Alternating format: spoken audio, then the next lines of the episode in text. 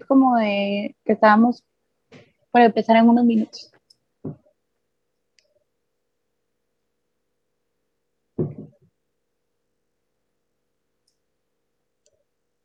Y estamos en vivo en Facebook Live. Qué honor, si quieren vamos a dar un minuto en lo que, en lo que se empiezan a conectar eh, los demás. Que ya estamos aquí. Tenemos ya nuestro primer viewer. Eh, si quieren vamos a, esperar unos, unos cuantos eh, segundos en lo que comenzamos. De acuerdo. Para mientras cuénteme cómo están emocionados. Estamos, bueno, yo estoy contenta. Honestamente estoy contenta, siento que nos vamos a disfrutar mucho este espacio. Me siento en, en confianza con ustedes y no sé, me siento feliz de, y, privilegiada de poder tener este espacio para hablar sobre nuestras opiniones. Excelente. igual ahí voy a compartir un poquito la opinión de Nicté. Creo que este es un espacio que vamos a transmitir muchísima confianza, la misma confianza que nos tenemos entre todos y todas en este espacio. Y pues yo creo que cabe eh, la pena eh, resaltar de que si bien no tenemos todas las respuestas, vamos a aprender aquí todos juntos eh, en este proceso. Estamos aprendiendo nosotros para enseñarles un poquito a ustedes, pero también obviamente este es un espacio de, de dos vías, ¿verdad? Así que también bienvenidos a este espacio donde ustedes igual van a tener aquí su espacio para poder comentar, para poder hablar con nosotros y nosotras y seguir construyendo este conocimiento colectivo. Así que mucho gusto y bienvenidos a este espacio. Total, Marceli, yo también, eso dije en Instagram cuando presenté el programa una vez que, quería que esto fuera una comunidad realmente, como em, crear ese, ese tú y tú, ¿verdad? Que quienes nos están viendo nos, nos platiquen y nosotros también con toda la confianza, pues todos estamos aquí para desaprender y aprender. Excelente, así que si quieren, comenzamos el día de hoy. Eh, para mí es la verdad es que es un honor poder estar con ustedes, los que nos están viendo por medio de Facebook Live. Cuando terminemos esta transmisión, eh, vamos a irnos a YouTube y a Spotify. Entonces espero que nos puedan acompañar. Este es un proyecto bastante ambicioso que tuvimos. Estas seis personas que miran acá ese es el resultado de reuniones, de sueños, de anhelos y de querer construir eh, una mejor Guatemala sabiendo que nosotros, como dijo Marceli, no tenemos todas las respuestas, ¿verdad? Nosotros aquí estamos aprendiendo de ustedes, estamos compartiendo nuestros conocimientos. ¿Y eh, qué es politicando para mí? Para mí politicando es un espacio para escuchar, es un espacio para aprender, es un espacio para que los jóvenes puedan involucrarse un poquito en política, es un espacio para que nosotros los que estamos aquí podamos aprender de expertos, podamos aprender de personas que han tenido eh, diferentes experiencias en el ámbito político, en el ámbito cultural. Y estoy muy, muy, muy feliz de poder estar con ustedes hoy. Espero que nos acompañen a lo largo de este podcast. Y quiero presentarles a este equipazo. La verdad es que son un verdadero equipazo. Yo estoy muy honrado de poder estar con ustedes. Y les quiero presentar a mi compañera y amiga, Nicté García. Nicté, ¿cómo estás? Nick, te tenés tu, micrófono apagado. Listo. Hola, Sibri. Como, como te decimos aquí todos cariñosamente entre amigos, eh, contenta. Mira, yo quería em, solo también como agregar esto de que entre todos creamos este eslogan que, que nos encanta de coyuntura digerida, que es prácticamente lo que nosotros queremos brindarles, ¿verdad? Pero por ahí nos lanzaban una pregunta en Twitter de que a qué nos referimos o qué es para nosotros coyuntura y por qué coyuntura digerida. Entonces realmente pues está la diferencia entre una situación que puede estar sucediendo en nuestro país, pero la coyuntura es cuando dos situaciones se unen en un espacio de tiempo. Y esto pues ya hace que haya algún algún cambio de pensamiento, actitud o alguna práctica individual que cambia o en la sociedad. Entonces, pues nosotros lo que queremos es recoger esas situaciones que están unidas por alguna u otra razón en nuestra sociedad, ya sea a nivel nacional o internacional, y presentárselas a ustedes de una manera fácil de entender, con datos exactos. Obviamente, pues en algún momento cada quien va a dar su opinión personal y mm, pues por eso pusimos esto de coyuntura digerida, Sibri. Excelente, Nicte, gracias por aclarar eso, que era una pregunta que... Tenés tu, tu micro apagado. Gracias, Nicte, por aclarar eso. La verdad es que era una de esas preguntas que nos mandan nuestra, nuestras, nuestros amigos de Twitter. La verdad es que el, el politicando es también una plática, ¿verdad? Es poder tomarnos un café, tomarnos un tecito con ustedes mientras platicando, mientras estamos platicando. Y ahora quiero eh, presentar a mi otra amiga, que sí ya tenemos como unos cinco años de conocernos, la verdad. Ale Castillo, ¿cómo estás? Hola, hola, qué alegre, qué alegría estar aquí el día de hoy. Em, bueno, la verdad es que comparto el mismo sentimiento que ya han dicho, ¿verdad? Este proyecto nace desde un sentimiento de poder crear un espacio seguro en el que podamos platicar de lo que está sucediendo, en el que solamente eh, no nos seamos tan indiferentes a lo que está sucediendo, ¿verdad? Tal vez cuando hay alguna noticia vemos términos muy complicados, eh, vemos conceptos que no manejamos y eso nos hace alejarnos del informarnos de lo que está pasando, ¿verdad? Entonces, este proyecto nace con esa idea de poder platicar Em, de una manera más simple o de una manera un poco más digerida, como lo dijimos aquí, ¿verdad? Lo que está sucediendo, que podamos entre nosotros pues construir también un criterio, ¿verdad? Que creo que también es muy válido que tengamos un criterio entre lo que está sucediendo. Y pues contenta de estar acá. Ahí vamos a estar platicando. Excelente, Ali, gracias. Y quiero presentar también a Marceli Valdés. La verdad es que Marceli es una joven que yo admiro un montón. La sigo en redes desde hace ratos y, sus opiniones siempre son bien certeras. Eh, Marceli, ¿cómo estás? Bienvenida. Pues hola a todos y todas. Eh, pues la verdad es que bastante emocionada de poder estar en este espacio, que bueno, el poder transmitir un poquito de lo que uno ha aprendido dentro de su cotidianidad, y también a partir de uno como su ejercicio profesional a lo mejor ha podido adquirir, entonces el poderlo como transmitir en este espacio y que también sea de la manera más comprensible para todos y para todas, que meramente se dice que a veces para entender la coyuntura tienes que estudiar una ciencia social, pero la verdad es que no es cierto, todos y todas podemos ser sujetos politizados, media vez hay el interés de pues informarnos, ¿verdad? Y si podemos ser parte de, de este proyecto, de poder facilitar ese conocimiento y generar esta ciudadanía consciente, pues qué mejor. Entonces yo muy emocionada de compartir en este espacio, de poder platicar y si bien decía antes, el poder hacer una construcción de conocimiento colectivo, porque aquí vamos a aprender de dos vías y pues qué mejor igual con este equipazo y también con el equipazo que está detrás de la pantalla. Así que muchas gracias. Me encanta lo que dijiste, Marcel, y me, encanta y estoy de acuerdo contigo. Em, pues solo para que también las personas conozcan un poquito, em, ya nos presentamos en redes sociales. Ale Castillo es licenciada en Relaciones Internacionales. Marceli, ¿estás estudiando Ciencias Políticas? Así es, voy en mi séptimo semestre de la licenciatura de Ciencia Política. Y pues yo creo que soy la única comunicadora del equipo, también con una maestría en Relaciones Internacionales.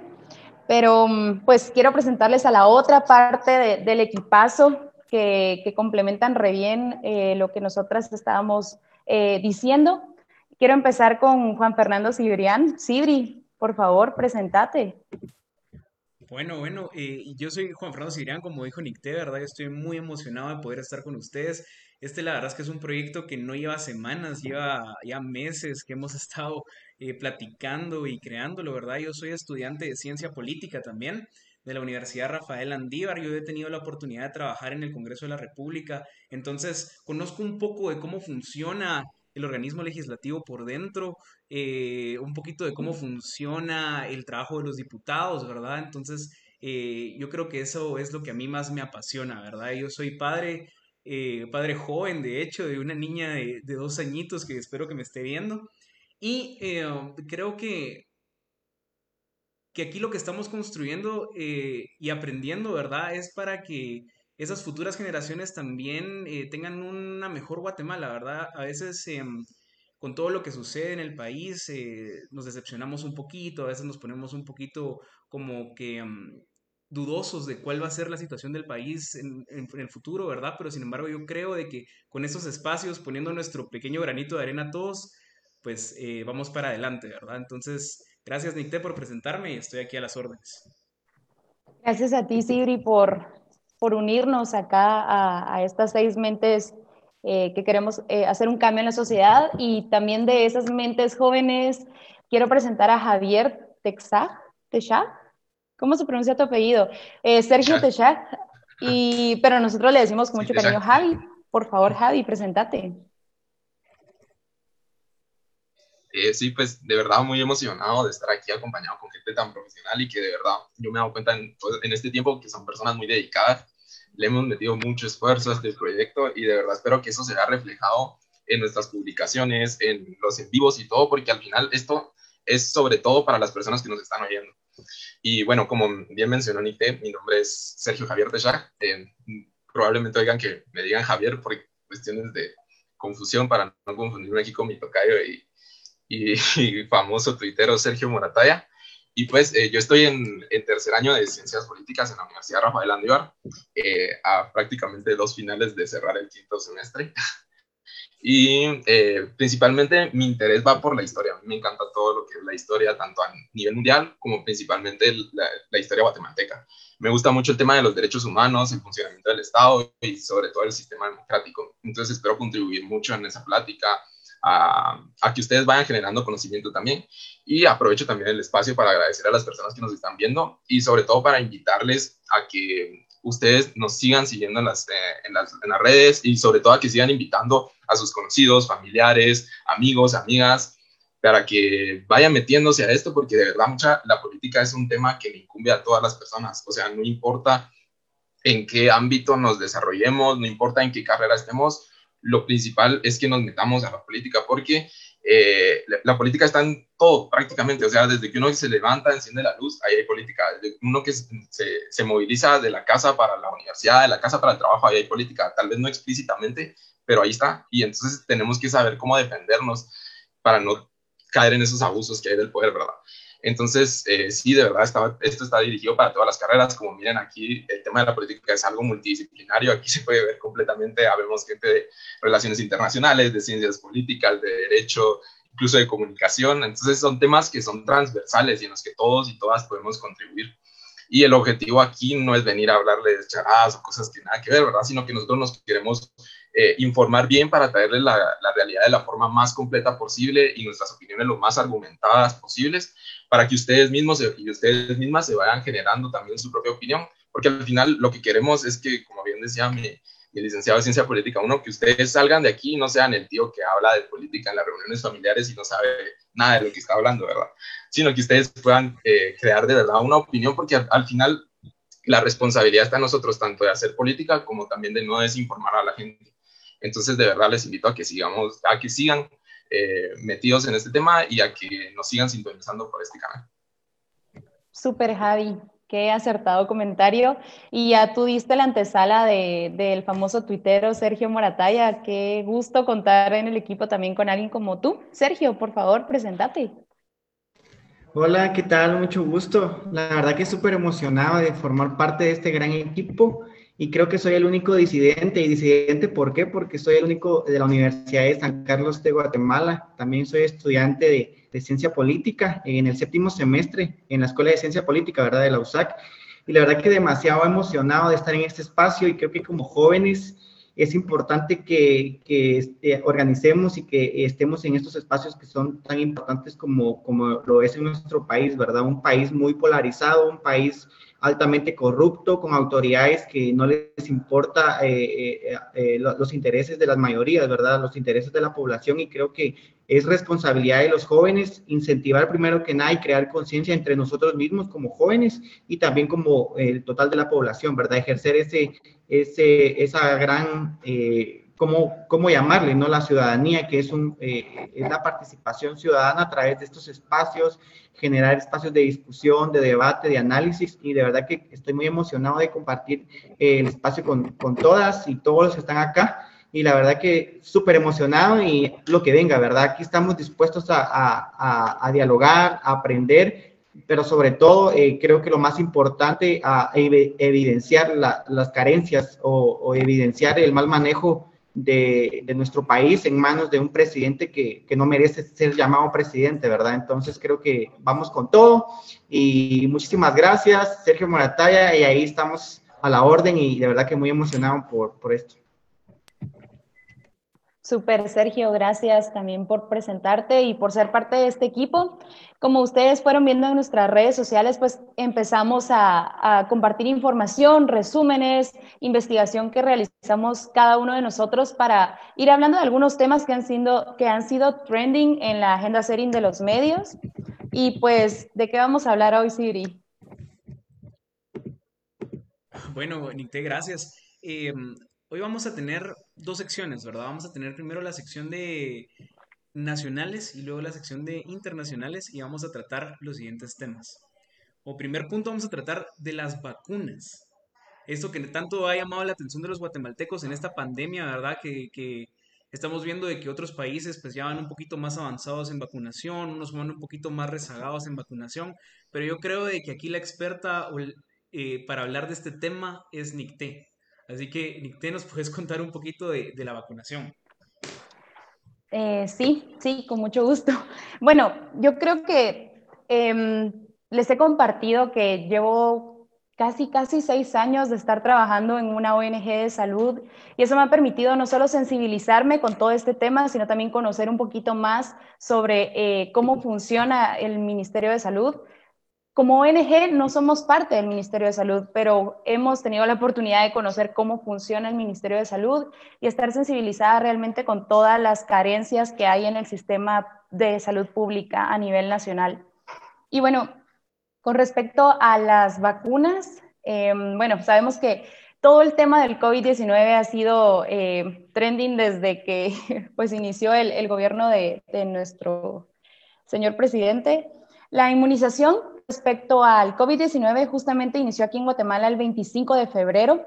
Eh, hasta esta semana habían solamente 1.950 personas completamente vacunadas, es decir, que ya tuvieran las dos dosis de la, de la vacuna. Eso es un 0.1% de la población que el sistema de salud va a vacunar según el plan, de, plan estratégico de vacunación, que en total pues están solo contabilizando a las personas mayores de 18 años, que son 10.5 millones de guatemaltecos los que las autoridades de salud desean o tienen que vacunar em, para poder inmunizar a, esta población.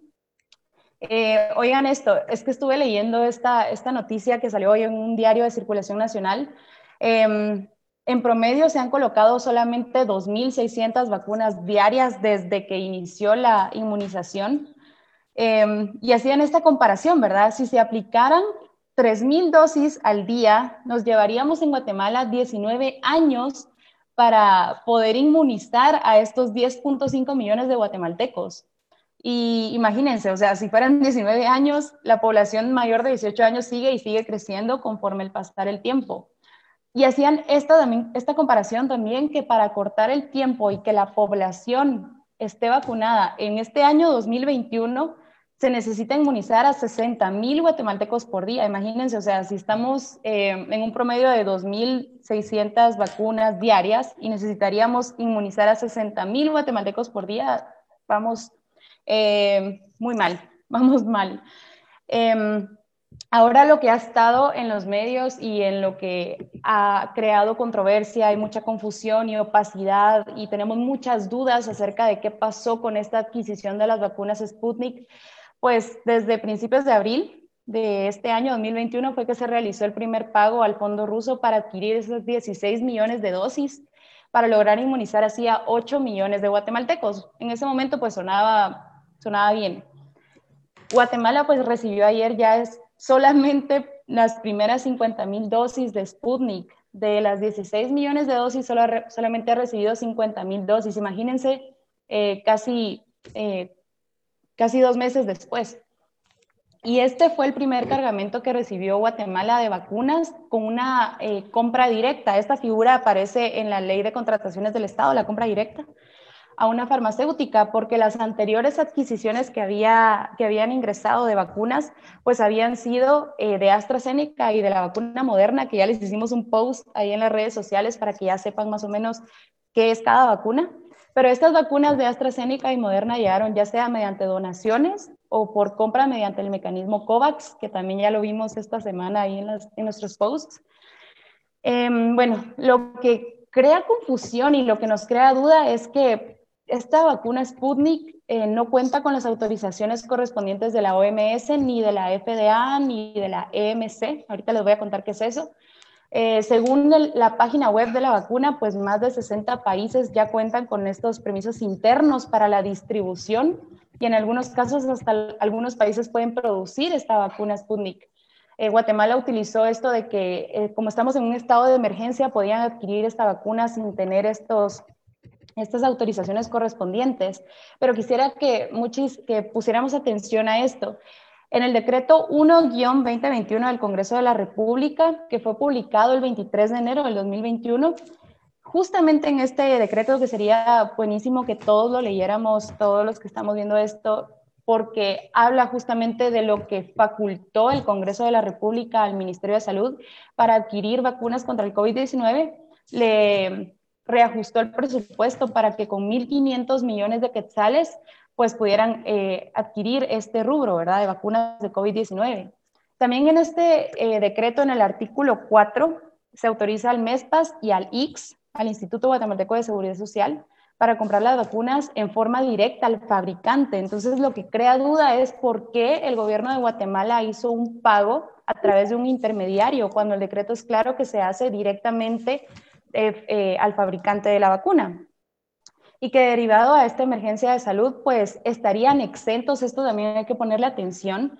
El decreto dice que el MESPAS y el IX estarían exentos de cumplir los requerimientos de la ley de contrataciones del Estado y que estaría bajo estricta supervisión de las autoridades del Ministerio de Salud y del IX. O sea, me, me, causa un poco de, me, asusta esto de que pues no, no se rige bajo la ley de contrataciones del Estado. Y pues también dice, esto es importante, que lo dice el decreto 1-2021, que el Ministerio de Salud y los demás entes involucrados deben presentar la documentación de respaldo que acredite que estas vacunas adquiridas hayan sido autorizadas por la Organización Mundial de la Salud, por la Administración de Medicamentos y Alimentos de Medicamentos y Alimentos de Estados Unidos, la FDA que les mencioné antes, o también por la Agencia Europea de Medicamentos y la Sputnik no cuenta con ninguno de estos eh, permisos. Y pues quisiera terminar mi intervención con lo de las vacunas, con esto de que lo dice el decreto 1-2021, pero yo quiero que también nosotros como ciudadanos nos facultemos a nosotros y que sepamos que tenemos la obligación y el derecho también, eh, cito lo que dice el decreto, nosotros como población también tenemos la obligación y el derecho de velar que en este caso los precios sean los más convenientes Em, observar los parámetros de transparencia que debería haber, existir, y la publicidad de las acciones realizadas, porque tenemos todo el derecho a acceder a esta información que es de carácter público y pues ha habido opacidad incluso en, en el contrato de, de estas vacunas Sputnik.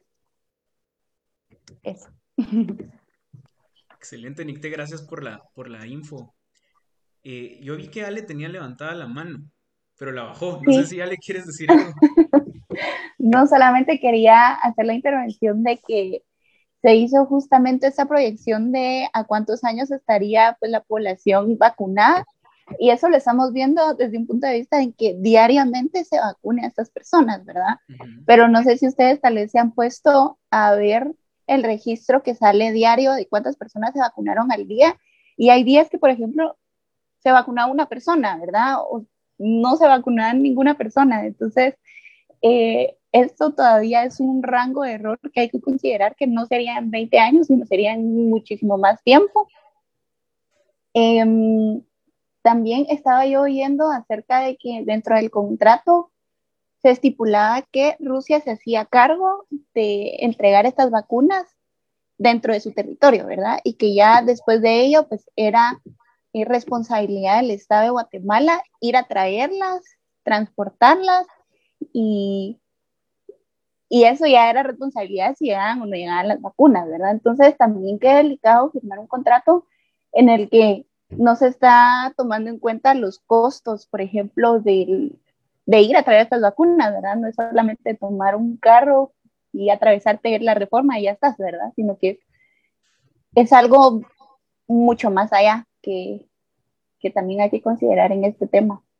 Fíjate, Ale, que yo también, solo perdón, con lo que decías al principio es cierto. Yo creo que también eh, el Ministerio de Salud ha estado muy lento para la actualización de datos y la actualización de la información, porque yo cuando, yo como trabajo en salud, me vacunaron, ya recibí la primera dosis de AstraZeneca, pero tardé tal vez unas dos, no, tal vez un mes que apareciera mi nombre en el listado de nacional. O sea, realmente no sé qué tan lento está el, el que el Ministerio de Salud actualice estos datos. Hay mucha carencia ahí.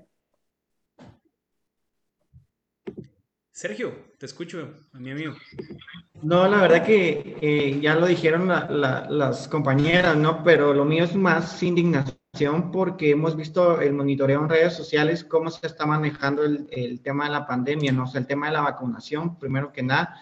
O sea, esa falta de logística, sabiendo que ya tenemos más de un año de estar en pandemia y todavía no hemos podido gestionar por lo menos eh, cómo, cómo eh, eh, eh, organizar a la gente, ¿verdad? A los pobres abuelitos que han pasado sol e incluso lluvia, esperando que ser vacunados. Creo que un famoso video que, que se, se, subió hace como un par de días en redes sociales de un centro de vacunación, eh, al menos a mí me indigna, o sea, sabiendo que los abuelitos haciendo cola y todavía había un evento de Zumba, o sea, antes de empezar la vacunación, eh, había un, eh, un evento de, de, Zumba, ¿verdad? O sea, es como, esperen que terminemos nuestra clase eh, y después empiezan ustedes a, armar sus mesas, a armar todo, eh, apuntar a las personas y mientras los abuelitos esperando en la cola, ¿verdad? Entonces creo que eso es también bastante eh, molesto. Ver cómo, cómo se, se, les, se les dice a, a, las personas que, que, se les va a vacunar y quizá tal vez ni se les vacuna por la, por la falta de organización, por la falta de responsabilidad también de parte del Ministerio eh, Salud Pública, creo que es el ente encargado principalmente ¿no? de gestionar este tema de la pandemia, creo que es bastante indignante y también recalcar que seguimos siendo uno de los países eh, que todavía no tiene certeza de, su vacunación, que vamos muy atrasados a nivel centroamericano y si hablamos a nivel eh, eh, continente o a nivel mundial, pues mejor no tocar el tema, ¿va? Entonces creo que es bastante indignante eh, cómo desde el primer día, desde el día cero, o sea, se, se, trató o se quiso eh, eh, eh tratar la, el tema de la pandemia. Entonces creo que es bastante indignante eso de parte de las autoridades del Ministerio de Salud Pública, como también el gobierno central, que también tiene la responsabilidad de, cuidar por, eh, de, de toda la, la población, ¿verdad? Entonces creo que es un poco penoso, también enojado. El, el, manejo que se está dando en cuanto a la vacunación y a la pandemia en general en el país. Gracias, Sergio. Eh, yo tenía la mano levantada antes de, de Marcel y si, quieres puedo dar mi comentario antes y vamos contigo. Hay varias cosas que a mí me llaman la atención mucha, la verdad. La primera es, Guatemala, eh, dijo Nicté, 2.000 vacunas al día. El Salvador va a subir de 20.000 a 30.000 vacunas diarias. O sea, es una gran diferencia para un pueblo que honestamente es nuestro pueblo, pueblo hermano, es un país más chiquito, es un país que no tiene las mismas salidas marítimas que Guatemala tiene, que no tiene el mismo crecimiento económico que Guatemala tiene, y sin embargo nos están eh, rebasando de una manera abismal. La verdad es que mi papá es salvadoreño, él eh, esta semana se fue a vacunar, de hecho ayer se fue a vacunar, le tomó no me dejará mentir, le tomó tal vez media hora la vacunación. Y eso que él es una persona mayor de 50 años. En El Salvador ya están vacunando a personas mayores de 50 años. Aquí en Guatemala estamos totalmente rezagados. O sea, imagínense cuánto nos falta solo para alcanzar el nivel de vacunación que tiene El Salvador. Ahora yo tengo una pregunta para ustedes. Las eh, vacunas Sputnik que vinieron esta semana, que son 50 mil vacunas, yo tenía entendido que era una donación pero no estoy, no estoy muy seguro del tema. No sé si fue parte de la compra o si fue una donación que se dio. Eso, ¿verdad? Y eh, definitivamente es una irresponsabilidad, como decía Sergio, no solo del Ministerio de Salud, sino del gobierno central, totalmente. O sea, hemos visto, tenemos ejemplos de presidentes que se han preocupado por conseguir la vacuna, que se han movido por conseguir la vacuna, y nosotros tenemos un presidente que dijo en una actividad internacional de que igual no teníamos vacunas, pero teníamos ivermectina y que la ivermectina igual era eficaz lo cual a mí me parece una falta de respeto a las personas que han muerto por COVID en nuestro país, a las personas que no han encontrado un hospital. Yo tuve eh, el agrado de conocer a un reportero del periódico. Él falleció hace un par de semanas porque ningún, ningún hospital lo recibió. Y a mí me parece una falta de respeto a la familia de ese reportero, a las familias que se han visto afectadas, el que el presidente diga tan fácil, tomen ivermectina. Honestamente es una irresponsabilidad de nuestro presidente y de la ministra este rezago que tenemos en la vacunación. Ese es mi comentario. Marceli, te escucho. Te escuchamos.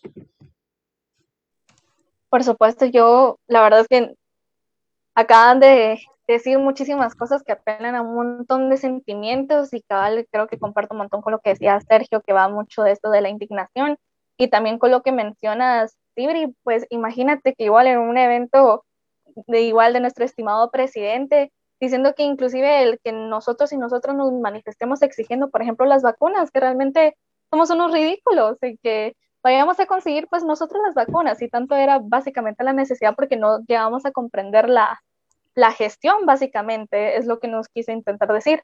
Pero hay algo muy importante que hay que resaltar y es que al final del día todos y todas tenemos la posibilidad de poder fiscalizar las vacunas. Si se dan cuenta, varios diputados, por ejemplo, sí han sido bastante constantes en poder visibilizar el tema de las vacunas. Y aquí Sergio está compartiendo literal, pues, dónde está el dinero, dónde están las vacunas, porque inclusive Imagínense, si bien los diputados están colaborando en poder fiscalizar, también nosotros lo podemos hacer a partir de ciertos programas de fiscalización, como es el, el SICOIN, que creo que es más eh, fácil, inclusive lo podemos fiscalizar en Guatecompras o las solicitudes de acceso a la información pública. Al final, este tiene que ser un llamado de que nosotros y nosotras estemos enterados de qué está sucediendo con las vacunas y que tampoco nos tomen de inferiores por exigir, digamos, estas vacunas. Al final es todo un proceso de simples derechos humanos y también de dignificar la vida de las personas. Si bien vamos muy lento, esto está costando vidas, y en especial a los mayores. Igual con lo que comentaban, por ejemplo, de la clase de Zumba, un espacio donde al final las personas, digamos, o sea, transpiraron, al final no es por nada, pero cuando haces ejercicio y la fatiga, estás echando aire todo pulmón, entonces imagínense igual el grado de contagio en un espacio que inclusive se nota que no tenían la suficiente distancia y ahí vamos a someter a los mayores de edad. Entonces son esas cuestiones o esas dinámicas tan sencillas o en las palabras tan sencillas de que dicen las autoridades públicas o también solo reflejaron las acciones que tenemos que ser conscientes y estar detrás. Porque el estar detrás también pone esa presión de que las autoridades sí sean conscientes y dignifiquen a las personas. Porque una ciudadanía indiferente tiene resultados de autoridades indiferentes. Entonces creo que también es importante rescatar esto de de ser conscientes al respecto y también podernos manifestar de distintas formas de la necesidad de tener vacunas dignas y también de saber dónde están y que la inversión a la misma sea acorde a nuestra necesidad. Sí, bueno, para... Ah, sí, dale. No, yo, yo, pues como tenemos todavía tres temas y quería solo lanzar esta pregunta y cerrar este tema porque nos lanzaron esta pregunta en Facebook. ¿Qué opinamos de que el, el, sistema privado pues también tenga acceso a brindar vacunación a la población? Sergio, ¿qué opinas? Y cerramos el tema para pasar al siguiente. Yo creo que lo primordial ahorita es hablar del fortalecimiento institucional público, que es lo primordial. El Estado tiene la obligación como, como ente rector de ejecutar políticas públicas y, y de garantizar la, el bienestar público, ¿verdad? De toda su población. Entonces yo creo que para mí eh, no hay cabida de la entidad pública en este momento, sino que la, es el Estado el que tiene que garantizar la vacunación, tiene que garantizar, eh, a pesar de que la corrupción es, es como una política pública del gobierno de Alejandro Yamatei, pero como ciudadanos también tenemos esa herramienta de fiscalización, ¿no? O sea, nosotros como ciudadanos tenemos que exigir cuentas y tenemos que seguir fiscalizando y preguntando dónde está el dinero. Hasta el momento no sabemos dónde está el dinero de la inversión de las vacunas y también queremos, y queremos saber dónde, está dónde están las vacunas. Entonces yo creo que más allá de darle participación a la iniciativa privada, tenemos que exigirle como ciudadanos al Estado que cumpla su rol de garantizar el bienestar de toda la población. Entonces yo creo que lo, primer, lo primordial aquí es exigirle al Estado cuentas y, y al presidente Alejandro Yamatei, que para eso fue electo, ¿verdad? Él es el presidente de la República y tiene eh, eh, la obligación de garantizar que toda la población esté, eh, eh, se esté inmunizando en este momento en cuanto a la pandemia, ¿verdad? Totalmente. La Constitución es clara en el artículo 93 y 94 que es el Estado el que tiene la obligación de garantizar nuestro acceso a la salud.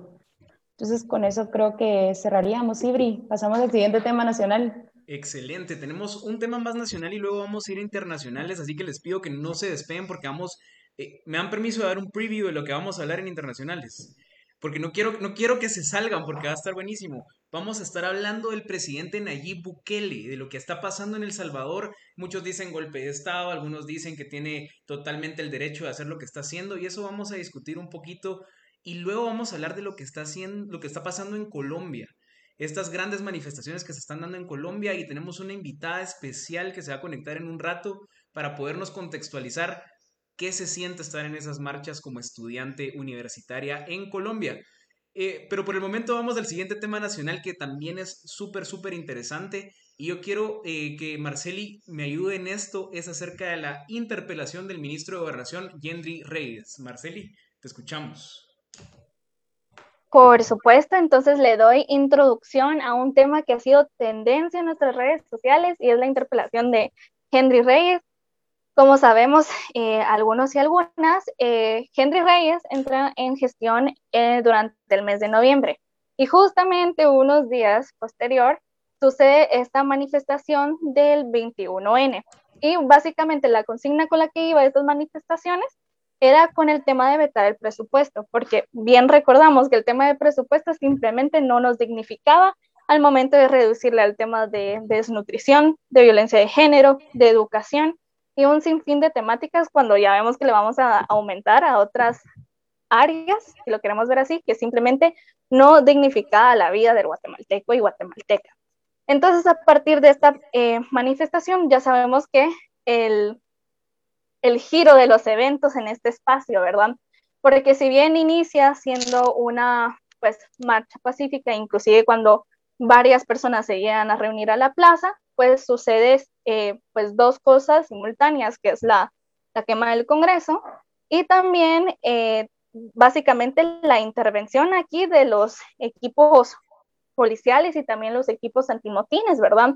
Que esto es una reacción que parte mucho del Ministerio de Gobernación y obviamente de la gestión de Henry Reyes, porque inclusive eh, se narra que cuando se estaba bueno, manifestando en frente del Congreso, realizando pintas y demás, pues la Policía Nacional no actuaba al respecto. Realmente ellos miraban que los actos sucedían, pero no hacían nada al respecto. Cuando fue cuando las cosas empezaron a incrementarse un poco más, no solo la policía empezó a actuar, sino empezó a llegar los grupos antimotines y también ahí conllevó posteriormente a la quema del Congreso.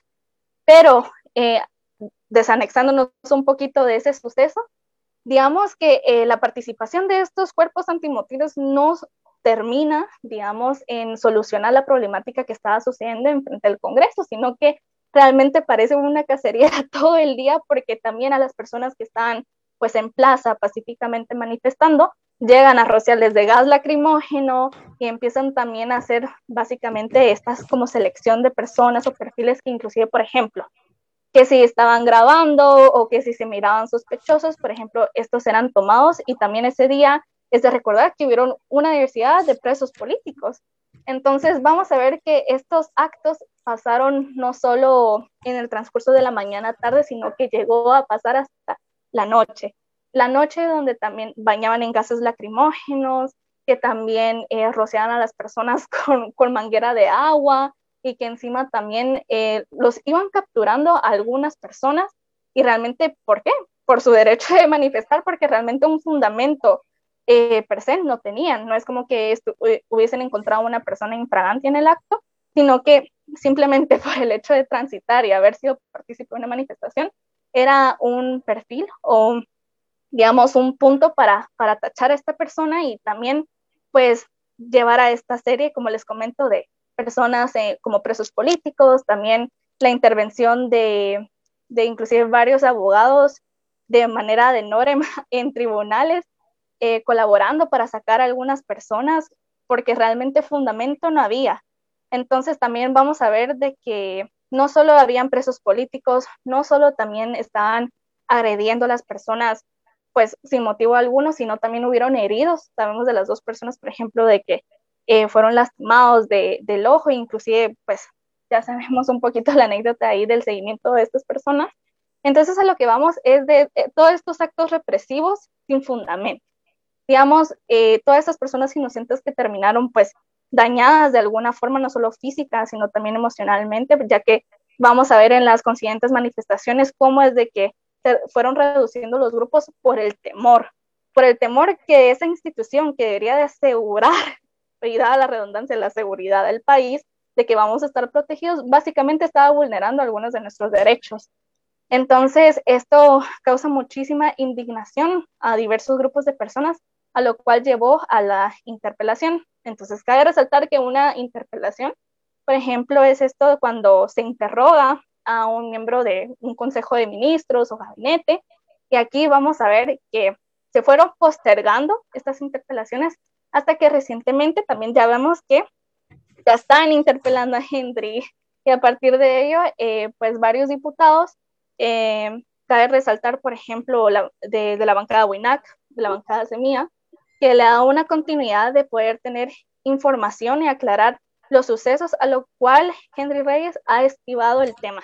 Simplemente no ha dado respuestas concretas, por lo que también se apeló a esto de, del voto de falta de confianza, porque realmente no estaba respondiendo ni, tampoco haciéndose responsable de estos actos represivos.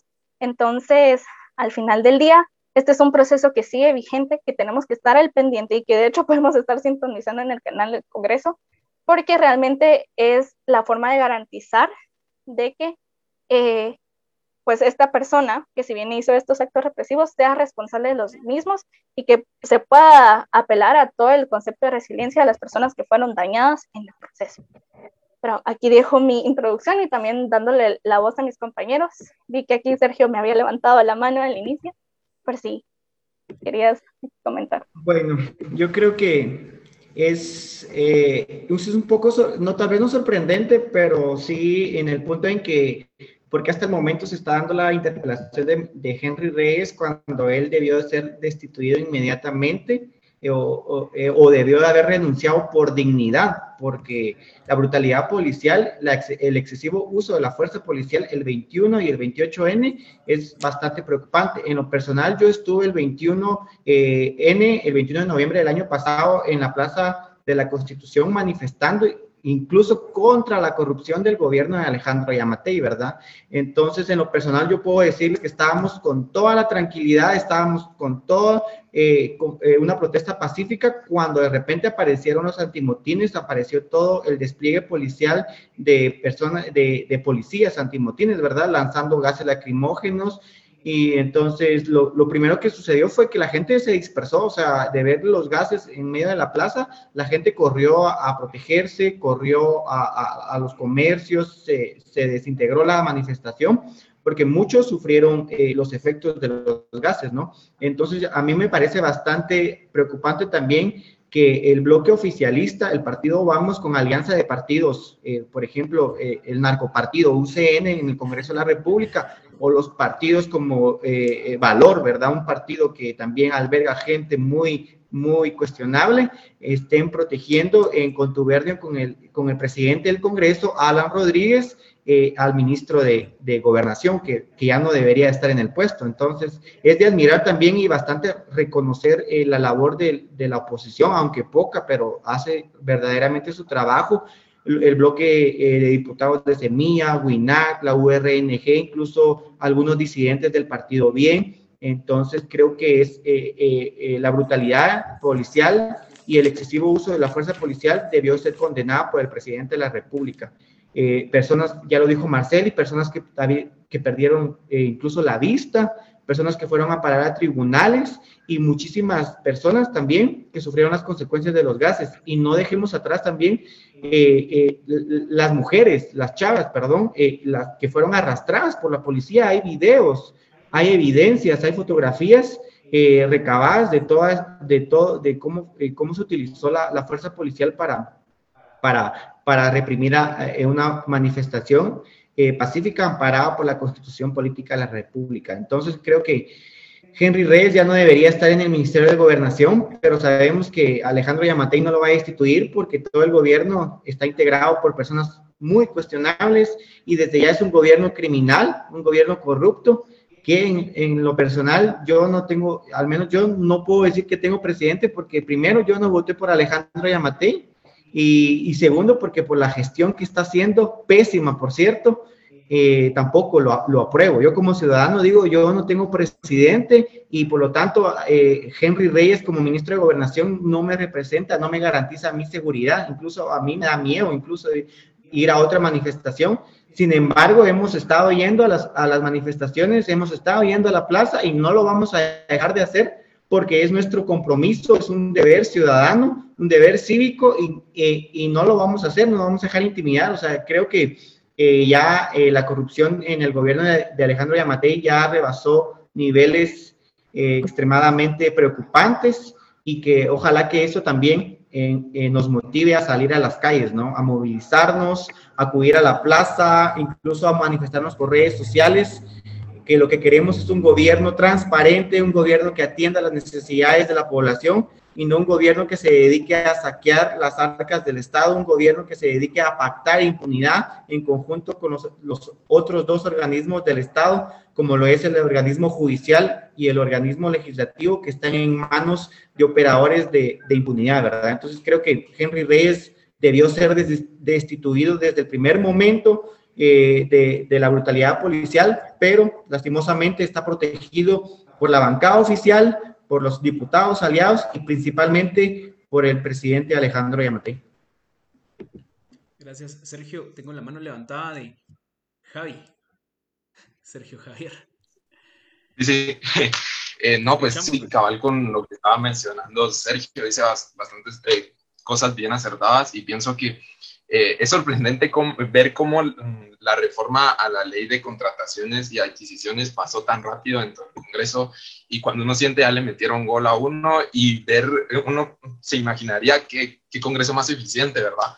Pero al ver este tipo de cosas uno se da cuenta que la verdad es solo lo que les, les conviene, ¿verdad? Y sí, definitivamente eh, yo le, le, di seguimiento a todo el proceso de la interpelación por medio de las redes sociales y se miraba la prepotencia por parte de Henry Reyes y que se siente seguro porque está prácticamente protegido por la alianza oficialista del Congreso.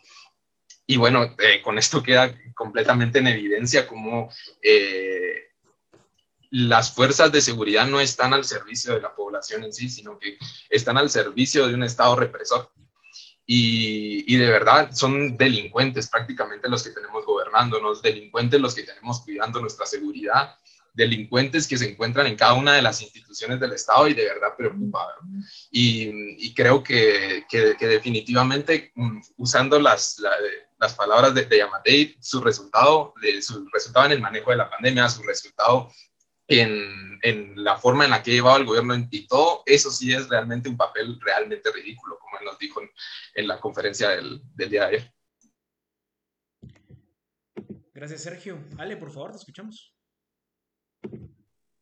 Yo realmente ahorita que están mencionando un poco el, del seguimiento de las redes sociales y todo, justamente estaba viendo un comentario que hacían acerca de las plataformas para fiscalizar que como bien mencionaba Marceli, Guatecompras es un poquito más complicada, Sicoin es más amigable, pero aún así tenés que tener todos los datos eh, al cual quieres fiscalizar, tenés que tener los códigos para ingresar a Sicoin, no es solamente como que de googlear y ya, ¿verdad? Y entonces preguntaban de qué manera se puede fiscalizar como ciudadanía y sin duda alguna estamos en un tiempo de tecnología, ¿verdad? Que no existía antes el simple hecho de tener redes sociales y poder fiscalizar, em, por ejemplo, estas interpelaciones se transmiten en vivo, eh, ver también las sesiones en el Congreso, las intervenciones que hacen las bancadas fiscalizando el trabajo de las instituciones, de los actores políticos, ¿verdad? Creo que esa es también una manera también de darle seguimiento. Em, sí, claro que tenemos que entrar a ciertas plataformas para verificar que los datos sean correctos, pero creo que por ahí podemos empezar, por eh, interesarnos en ver qué están haciendo inclusive los diputados, ¿verdad? qué están fiscalizando, eh, cómo lo están haciendo, ¿verdad? Ahí nos podemos dar cuenta, por ejemplo, lo que hablaban ahorita de Henry Reyes, cómo sus, sus respuestas son tan prepotentes, son tan eh, abusivas, son altaneras, ¿verdad? Ahorita justo hacía una retrospección de cuando también la bancada UNE le hizo una citación y salió de ahí el famoso meme de porque yo soy abogado y notario, ¿verdad? Él en vez de responder con datos, responder su trabajo, él solo decía, es que yo soy abogado y notario, pero en realidad se le está pagando, ¿verdad? Para hacer un trabajo y la ciudadanía tiene el derecho de saber qué se está haciendo. Entonces creo que por ahí podemos empezar. Excelente. Nick, ¿te quieres agregar algo antes de que... Lo último, porque ya vamos súper, es algo puntual complementando lo que preguntaban en Facebook, porque lo preguntaron en Facebook, es que lo quiero eh, agregar, es que también creo que muy pocos conocemos el decreto 57-2008, que es de acceso a la información pública, y justamente es la Procuraduría de Derechos Humanos a través de la SECA y la Secretaría de Acceso a la Información, quien fiscaliza a las instituciones públicas e incluso a las ONGs que reciben eh, fondos del Estado que sí cumplan con todas las solicitudes de información pública. O sea, literal, Marceli tiene todo el derecho de ingresar un correo, Marceli Valdés, de ingresar un correo al Instituto Guatemalteco de Seguridad Social pidiendo, por ejemplo, exactamente el contrato tal y tal, em, y no tenés, incluso no tenés ni siquiera la obligación de colocar para qué querés la información. Entonces, creo que muy pocos conocemos de este decreto, Em, pero sí sería algo que, sería interesante hablar un poquito más de esto en las redes sociales de Politicando, Sibri y Muchis, ¿qué creen? Excelente. Eso. Marceli. Marceli. Yo creo que pasamos a los temas internacionales. ah, excelente. Entonces, eh, yo sí quisiera que tocáramos los temas internacionales, tal vez le vamos a dar un poquito más rápido y le vamos a meter un poquito más de emoción, porque quiero que lleguemos al último tema, que es el que me interesa un poquito más, porque tenemos una invitada que nos está esperando, que está desde Colombia para darnos su punto de vista. Pero ahorita quiero que sepan qué es lo que está pasando en El Salvador, qué es lo que está pasando con Nayib Bukele. Sergio, ¿podrías em, prender tu micrófono y explicarnos concretamente? Sí, con mucho gusto. Bueno, los voy a contextualizar un poco acerca de cómo está la situación, porque eh, es un tema bastante complicado que si no sabemos todo el contexto que trae, podemos equivocarnos a la hora de interpretarlo, ¿verdad? Y entonces, bueno, eh, hay que ubicarnos en 2019, cuando llegan a Bukele al poder. Él llega a través del el partido Gana, no llega a través del, del partido eh, Nuevas Ideas porque no alcanza el tiempo para lograr eh, postular su candidatura a través del partido que venía impulsando eh, desde 2017, que es importante recordar también que él empieza a crear su partido a partir de que es expulsado del partido FMLN. Y bueno, a partir de cuando llega al poder, rompe prácticamente esa alternancia en el poder que había entre la izquierda y la derecha de El Salvador, entre el partido FMLN y el partido Arena que eran prácticamente los partidos dominantes que tenían eh, completamente eh, la, arena política salvadoreña en su control. Y eh, bueno, a, partir de los dos años que tienen allí Bukele en, su, en, el, puesto como presidente, él logra obtener ciertos resultados a corto plazo que podemos llamarlos hasta cierto punto buenos, porque incluso el manejo de la pandemia no fue como para muchos países latinoamericanos que fue un desgaste para su gobierno, sino que al contrario, eh, esto le, le, ayudó incluso a ganar popularidad no solo a nivel nacional, sino a nivel internacional. Y bueno, eh, a partir de eso, ya, eh, ya con la popularidad con la que venía cimentado el gobierno de, de Nayib Bukele y esos resultados a corto plazo, que ya veremos más adelante si a mediano o largo plazo se siguen manteniendo, porque eso es otra cosa completamente diferente, ¿verdad? Vamos a ver cómo, se va desarrollando la, la, situación. Pero eh, a partir de, de, eso, las elecciones legislativas ya se empezaba a prever desde varios meses antes que Nayib Bukele iba a lograr una, una mayoría dentro del Congreso, dentro de la Asamblea Legislativa de, de, El Salvador. Y ya desde ahí empezaba a haber cierto escepticismo sobre qué tan eficaz estaba haciendo el, el, el gobierno de, Nayib Bukele, porque ya empieza a haber esa subordinación en el Congreso de, uno de los poderes del Estado frente a otro.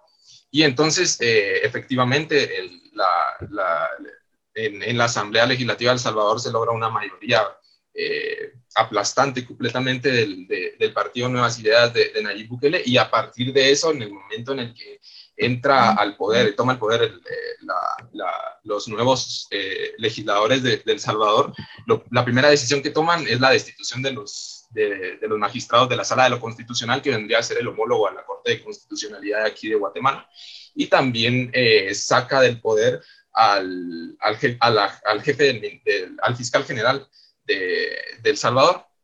Y entonces vemos, porque pasa algo bien interesante, vemos cómo los alfiles de la impunidad de, Guatemala eh, empiezan a condenar y a mostrar cierta preocupación sobre lo que está pasando en El Salvador. Y suena un poco paradójico, ¿verdad? Porque al final, si lo miramos, no tiene mucha diferencia lo que pasó en El Salvador de lo que está pasando en Guatemala. Al final son solo las formas, quizá en cómo se fueron desarrollando las cosas, pero el fondo es exactamente lo mismo, la cooptación del sistema de justicia y, es desde ese punto en el que hay que abordar el, eh, la, eh, la, forma en que, en que Nayib Bukele logra ese, ese, esa destitución de los magistrados y prácticamente una cooptación del, sistema de justicia desde otro punto de vista y desde otra ruta. Entonces, eh, creo que cabe hacerse uno la pregunta de, de, si lo que viene haciendo Bukele en El Salvador responde de verdad a una lógica democrática o más bien estamos confundiendo hasta cierto punto eficacia con democracia. Porque creo que lo sustancial aquí es, es ver, verlo desde ese punto de vista, no sé qué opinan los demás.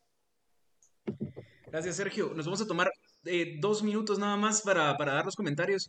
Mi comentario es el siguiente, que sí, el contraste de Guatemala y El Salvador es bastante importante porque aquí también la Corte Suprema de Justicia, la Corte de Constitucionalidad, el Congreso de la República, hemos visto que le responde el presidente de la República y entre ellos pues se apoyan, ¿verdad? Entonces hay una cooptación total del sistema en Guatemala y sí resulta paradójico, como dice Sergio, como ciertos... Eh, hasta empresarios, ¿verdad? Salen a, juzgar lo que está pasando en El Salvador, pero se mantienen callados con lo que está pasando en Guatemala y lo que nos ha venido pasando por décadas.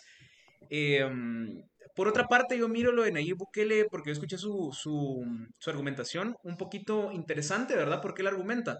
¿Por qué no puedo destituir al fiscal general si, por ejemplo, Joe Biden cuando llegó a la presidencia también destituye al fiscal general y pone un fiscal general nuevo? Lo mismo hizo Trump, lo mismo hizo Obama, lo mismo hizo Bush.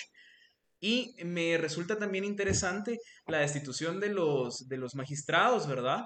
Porque aparentemente dieron 29 páginas de razones, porque la constitución salvadoreña establece que tienen que dar razones para la destitución, 29 páginas de razones para la destitución. Entonces, a veces queda un poquito eh, a la deriva, ¿verdad? Si lo que está haciendo Nayib Bukele, como dice Sergio, está bien porque es legítimo, la población lo apoya y es totalmente legal, o si está mal y está atentando contra el sistema republicano, ¿verdad? Entonces, em, eso lo vamos a ver con el tiempo. ¿Alguien más? Eh, Marcelio, Sergio, no sé quién. Sergio. Sergio, dale. Si querés, le das tú, Marcelio, o. Qué honorazo. Yo solo iba a decir una frase muy sencilla y solo iba a decir de que, pues, la población en cualquier país simplemente no tiene que caer en los discursos populistas, porque muchas veces eso es lo que pasa, de que pues obviamente el atractivo de, de, una autoridad pública cercana a la ciudadanía pues conquista muchísimo los corazones y al final eso nubla también las acciones. Es importante reconocer que Nayib Bukele dentro de su gestión eh, ha tenido aciertos, ha tenido desaciertos, pero muchas veces está nublado por ese sentido de, de, este presidente tan jovial, que se lleva bien con la población, que es amigable y que eso también pues ha impedido que se civilice ciertas simbologías que ha tenido, por ejemplo, sus acciones el año, no me recuerdo si pasado, o, sí, creo que fue el año pasado, que inclusive él llegó a una sesión acompañado, por ejemplo, de militares. Entonces, eso es, por ejemplo, una simbología que tenemos que poner atención porque qué ha representado los militares en Centroamérica durante estos años, en especial en los años de conflicto armado. Entonces, esa es la clase de simbologías que a lo mejor se ha nublado a partir de los discursos populistas, que es importante, pues, eh, pues visibilizarlo hasta cierto punto y empezarnos a cuestionar al final qué significa sus acciones más allá de la calidad de persona que pueda ser. Eso iba a agregar. Excelente, Marceli, muchas gracias. Ale, cerramos contigo solamente continuar. Em, con todo esto de la fiscalización, ¿verdad? Porque es muy sencillo creerle a alguien que postea en sus redes, ¿verdad? Bien sabemos que Nayib Bukele es alguien muy millennial que está muy activo en Twitter, por ejemplo, ¿verdad? Y en Twitter eh, postea sobre los avances que tiene su gobierno, pero es muy sencillo creerle a alguien que se está vendiendo a sí mismo, ¿verdad? Hasta inclusive alguien de afuera decir, bueno, Yamatei sí es su presidente que está haciendo, porque Yamatei en sus redes, pues, postea las reuniones eh, en donde está haciendo trabajo, ¿verdad? Pero también es importante ver qué tanto trabajo positivo hay pues, atrás o después de sus redes sociales, ¿verdad? Qué tanto de lo que él está posteando en realidad se está haciendo eh, de manera correcta, de manera verídica, ¿verdad? Y solo quería terminar con lo que ponían aquí acerca de qué se opina acerca del comunicado que dio Nayib Bukele sobre la intervención extranjera, ¿verdad? Y que él dice, bueno, al final es parte de la soberanía del país. Em, sí, pero es, es, esa línea delgada entre qué tanto se está afectando o qué tanto se podrá afectar el régimen democrático con este tipo de acciones que pueden llevar una intención buena, pero al final es parte de la separación de poderes eh, el que haya un ejecutivo, un legislativo, um, un judicial, ¿verdad? Y que todo este poder esté concentrado en una persona porque tiene el apoyo de estos organismos, también es, es bien interesante. Gracias, Ale. Sergio, ¿será que podemos pasar al siguiente tema? Porque yo sé que vos querés platicar también del siguiente tema de Colombia. Eh, entonces, si quieren, podemos pasar al tema de Colombia porque ya tenemos a nuestra invitada en el aire. Entonces, solo quiero que eh, Marceli, si no estoy mal, es la que va a contextualizar un... No, es Sergio. Es Ale, es Ale. Es Ale, ah, Ale, perdón. Ale es la que va a contextualizar un poquito, ya es usted a Marceli y a Sergio. Entonces, Ale, contextualizanos y vamos con la opinión de Laura Jaramillo después, que está en Colombia. Bueno, para los que tal vez no están tan enterados de lo que está sucediendo, Colombia ha estado los últimos días en constantes protestas y manifestaciones. En sí, todo comienza el mes pasado, en el que se propone una reforma tributaria con el fin de que se pudiera hacer una reactivación económica por las pérdidas de la pandemia, ¿verdad? Según estaba leyendo, esta reforma ya se ha intentado eh, aplicar desde el año 2019 y no había logrado encontrar respuesta positiva, ¿verdad? Por parte de la población. Lo que también sucede ahorita, que la gente empieza a salir a las calles en contra de esta reforma, porque si bien lo que tenía pensado era subir impuestos y en la mayoría de productos es un promedio de casi el 19% de incremento en impuestos, lo cual es extremadamente demasiado. Em, a nivel latinoamericano, Colombia ha sido de los países que más ha sido afectado económicamente. Tuvo un decrecimiento del 7% en cuanto a su PIB y esa era como la manera del gobierno de, de responder ante esta crisis. Em, sin embargo, al momento de que sale la gente a las calles a manifestar, lo que sucede es que la ESMA empieza a responder con violencia, ¿verdad? Empieza a utilizar fuerza. Em, hay estadísticas que muestran que hay gente también, esto enlazándolo un poco también con Henry Reyes, ¿verdad? Porque hay personas que perdieron o que están lastimadas del ojo, hay muertos, hay heridos, incluso mujeres salieron testificando que habían sido violadas, hay desaparecidos que durante la protesta pues se los llevaron y hasta el momento no hay noticia de ellos.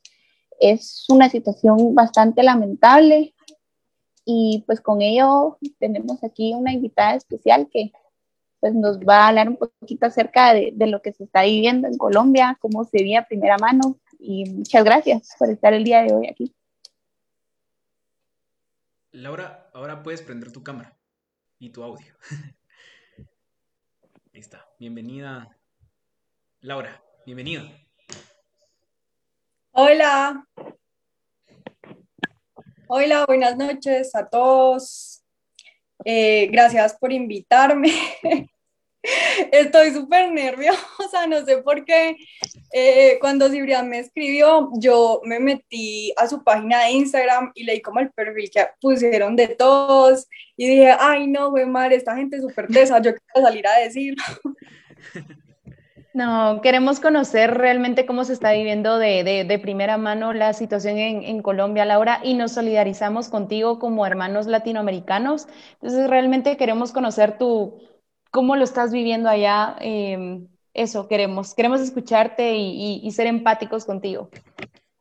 Bueno, eh, como estaba diciendo Alejandra, creo, em, sí, aquí el paro y las protestas que pues todo se llama el paro nacional, ¿cierto?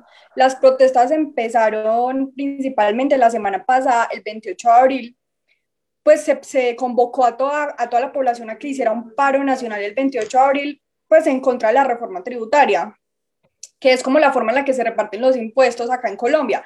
Acá el IVA es del 19%, lo cual es una cosa absurda pero hay algunas cosas que todavía no tenían IVA, como por ejemplo los productos de la canasta básica, el arroz, los frijoles, la carne, eh, la gasolina tampoco tenía IVA, los, todo lo que tiene que ver con un proceso funerario tampoco tenía IVA, eh, los servicios públicos, la luz, el agua, el gas, no tenía IVA. Y esta reforma lo que quería era como ponerle IVA a todas esas cosas. Entonces, ese proyecto se lanzó, la gente indignada con toda la razón del mundo salió a protestar. Las protestas empezaron, como les dije, el miércoles pasado y han estado continuamente, o sea, la gente ha estado súper activa. Creo que hace muchísimo tiempo en Colombia no se veía nada ni siquiera parecido.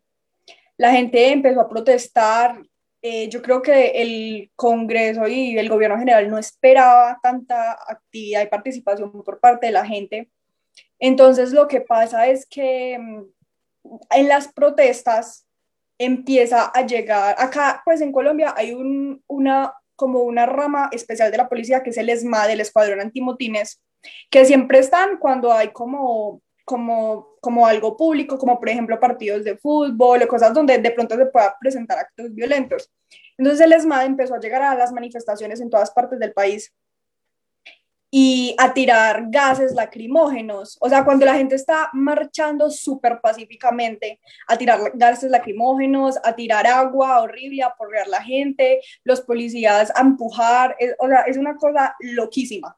Yo vivo en una ciudad armenia que pues no es de las ciudades más grandes de Colombia, pero en las ciudades grandes sí se ven unas cosas loquísimas. Cali, que es una ciudad muy importante de Colombia, ha estado como en el auge de la protesta. Ya, pues, los, más que todos los universitarios, los universitarios son los que han hecho más como, como, como las marchas y eso.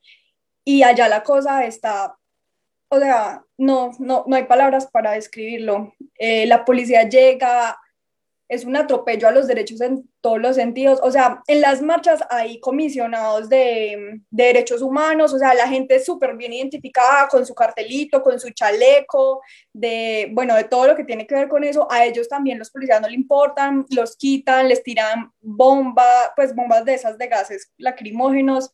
Es horrible. Inclusive anoche, 5 de mayo por la noche, bloquearon la, como, como la señal, no sé muy bien cómo hacen eso, pero como que la señal en Cali, eso, eso o sea, la, o sea, bloquearon la señal en Cali para que la gente no pudiera como grabar, subir videos, unas cuantas personas que ya sabían que eso iba a pasar, como que habían descargado una cosa para cambiar el, como el lugar del dispositivo móvil, como BNP, algo así, pues no estoy segura cómo se llama. Pero para cambiar eso, y esas fueron las únicas personas que pudieron grabar y pudieron como medio decir qué estaba pasando ya, porque, o sea, eso es, es una cosa que parece una película.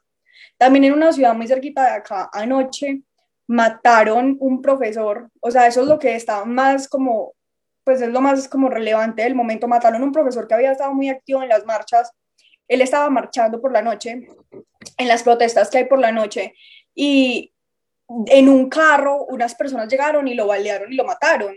O sea, él estaba marchando pacíficamente en la calle, en una calle pública, con otras no sé cuántas personas marchando con él y llegaron así, papá, y, o sea, cual sicario, y se fueron. Eh, todas las personas que hacen parte como de las protestas responsabilizan al Estado. Pues eso uno es lo primero que piensa, pero pues nadie sabe cómo a ciencia cierta, ¿cierto? Es muy difícil emitir juicios así, pero es, es horrible, es horrible. Pues las marchas en el día se hacen pacíficamente. Yo estoy súper quemada. No sé si pueden verlo en la cámara, de salir a marchar en ese sol y tengo la marca del tapabocas, entonces de acá para abajo como blanca y de acá para arriba como roja. Eh, de salir a marchar, pero van llegando las 5 o las 6 de la tarde y mis papás inmediatamente me escriben, Laura, véngase para la casa. O sea, el país puede estar cayendo, pero usted véngase para la casa porque yo no puedo perder un hijo. Y yo creo que eso es lo que piensan todas las mamás y los papás colombianos y las personas que ya han perdido hijos, porque van como 36 muertos en 8 días, en una protesta que lleva 8 días. O sea, no lleva nada, no lleva nada y esto planea seguir así.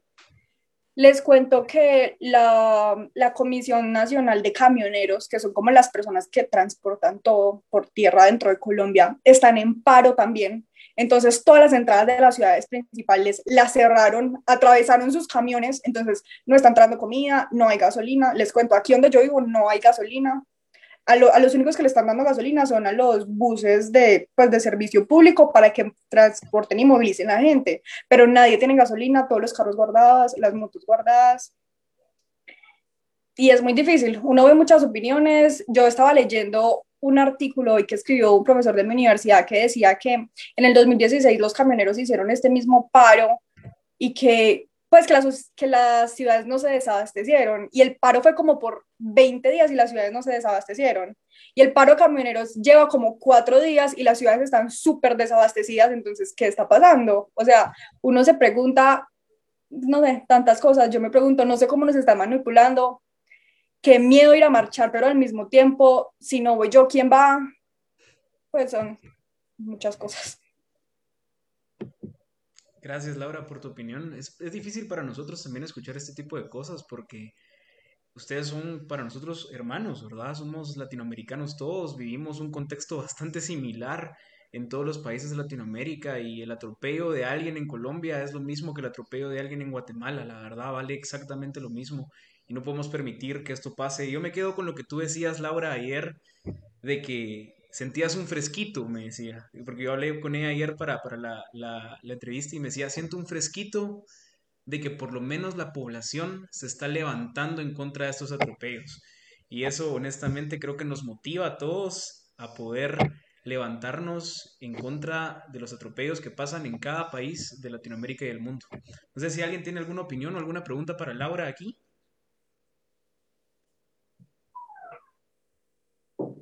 Escuché un micrófono abierto. Ale. Yo solamente extender también eh, pues la solidaridad al, al, país, ¿verdad? A ustedes, y como bien mencionaba Cibrián, em, somos una región que creo que en este momento todos estamos viviendo por una, una crisis política y social, ¿verdad? Y que es importante todos levantarnos juntos Lo que mencionaba, si no sales tú, ¿quién sale? ¿Verdad? A veces decimos, ay, que alguien más salga a protestar, pero en realidad eh, también es parte de nuestra responsabilidad unirnos con el pueblo y exigir, ¿verdad? sí. Tenemos la mano levantada de Marceli. Sí, yo solo iba a agregar que, por ejemplo, esto lo que compartía pues Laura de que se cancelase básicamente la señal o la transmisión. Es importante recordar que acá en Guatemala sucede en cada manifestación, la plaza no tiene señal e inclusive se nos ha enseñado que tenemos que cargar nuestro post-it con nuestros números de emergencia o de las personas de confianza en dado caso de que pues algo suceda en la marcha, se lo podamos entregar a la persona más cercana y que se aboque.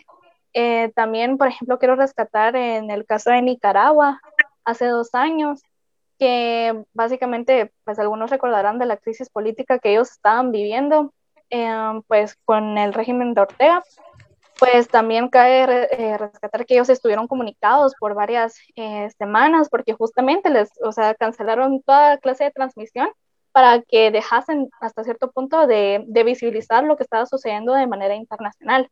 Entonces, al final, esto podemos darnos cuenta que es un patrón represivo que tiene Latinoamérica pero que también es un, pues también nos permite visibilizar cómo es que todavía estamos dentro de estos gobiernos eh, pues bastante conservadores, bastante represivos y que también esta tiene que ser la inspiración de, de nuestras luchas, ¿verdad? El poder cambiar esa clase de sistemas y pues Laura, nada más que creo que todos y todas te deseamos mucha resistencia en esta lucha y que al final somos hermanos latinoamericanos, sabemos lo que pasa y que pues cualquier cuestión, por lo menos nosotros estamos aquí para, para escuchar y de, alguna forma pues poder retroalimentar, visibilizar y, y poder compartir lo que está sucediendo. Gracias.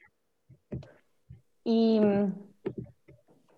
pues Laura, de verdad, gracias por aceptar eh, estar en este espacio, que hoy, mira, qué lindo contar con alguien como tú en este programa, en este primer episodio. La verdad es que cerramos súper bien el programa porque tú diste un testimonio, te miras súper joven, o como diríamos acá en Guate, súper chava. ¿Cuántos años tenés, Laura? 22, aunque tengo cara de niña, tengo 22. No, estás joven. Y pues qué lindo saber que no hay fronteras en Latinoamérica, que, que no importa lo que está pasando, estamos acá unidos en una misma, en un mismo objetivo que es informar, informar objetivamente y claramente a la gente de todas las atrocidades que pueden estar haciendo los estados latinoamericanos. Gracias por estar acá, Laura, y por eh, apoyarnos en este primer programa. Sibri, gracias por invitar a Laura. Qué, qué valioso testimonio. Bueno, pues muchas gracias a ustedes por el espacio. Yo creo que más allá de todo, también lo vi como una oportunidad de eso, de visibilizar, y eso es lo que yo creo que ha tratado todo el mundo cuando en los videos, pues yo no sé si de pronto ustedes han visto, pero es que de verdad son atrocidades, son cosas que no parecen de verdad, que parecen películas donde helicópteros tiran bombas de gases en corregimientos, no importa si hay niños, no importa que haya, o sea, son cosas, se bajan policías de camiones armados y disparan a diestra y siniestra, o sea, es algo que, o sea, que yo pensé que yo nunca iba a vivir, es algo horrible, pero la idea como de todo es visibilizarlo y yo creo que pues acá se puede aportar un poquito y pues sus opiniones también son súper valiosas para mí y saber que, que es algo que ya está llamando la atención y yo sé que todo el mundo necesita ayuda, pues yo sé que no, solo no solo nosotros aquí en Colombia, yo sé que todo el mundo la necesita, pero yo lo cuento desde lo que estoy viviendo, desde lo que veo todos los días, desde que tomo decisiones por mi salud mental a veces de no ver más redes sociales porque ya no puedo ver más videos de cosas horribles pasándole a la gente que vive alrededor mío. Entonces, gracias a ustedes por el espacio y este proyecto me parece súper, súper bonito. Es una forma como muy accesible para la gente. O sea, yo me considero que no estoy tan empapada de tantos estos temas pues a un nivel formal entonces creo que este proyecto que ustedes tienen es la forma como un puente para las personas que de pronto tienen el interés, pero no han tenido la forma correcta de acercarse a este conocimiento, de hacerlo. Entonces, gracias a ustedes también. Muchas gracias Laura por estar aquí. Un saludo hasta Colombia, un caluroso abrazo ahí a tus papás, los cuales recuerdo con mucho cariño, a tus hermanas también, que las recuerdo con mucho cariño ahí en el colegio. Entonces, muchas gracias por estar aquí, Laura, y en serio, muy agradecido contigo. Gracias, hasta luego. Hasta luego.